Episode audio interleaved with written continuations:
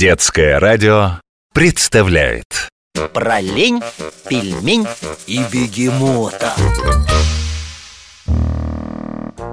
Кар, Амстердам, Северная Венеция Что?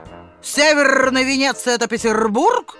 Учить они меня будут Петербург ведь с Амстердама делали Вы что, не знаете? Тогда идите за учебниками и читайте, как Петр Первый в Голландию ездил. Может, поумнеете и глупых вопросов задавать не будете. Это еще что? Слезы. Обиделись. Не надо обижаться. Да, я строгая, но справедливая. Вот послушайте. Ведь тут и я права, и вы.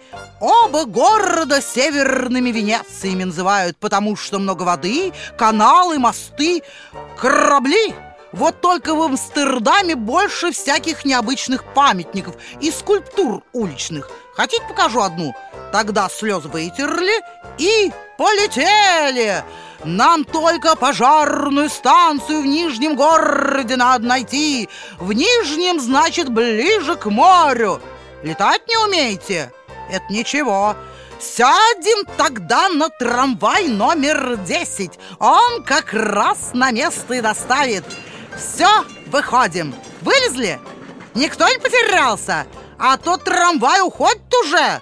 Ага, вот и он. Опять на трамвай опоздал. Бежал, бежал и не успел. Шляпу придерживает одной рукой, а другой футляр со скрипкой. А под шляпой что? Испугались. Лица-то нет, и головы нет. Одна шляпа, его так и называют, безликий музыкант. А по мне не музыкант он, а шляпа. Почему, почему? Так людей неорганизованных называют, вечно опаздывают, забывают все.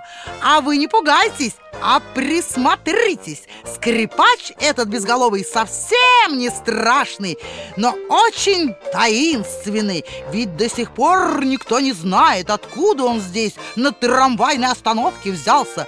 Ни автор неизвестен, ни название настоящее. Но этот вечно бегущий скрипач давно украшает собой многие открытки. И почти каждый турист считает своим долгом найти этого недотепу и сфотографировать, а называть его решили вот как «Скрипач, вечно опаздывающий на десятый трамвай».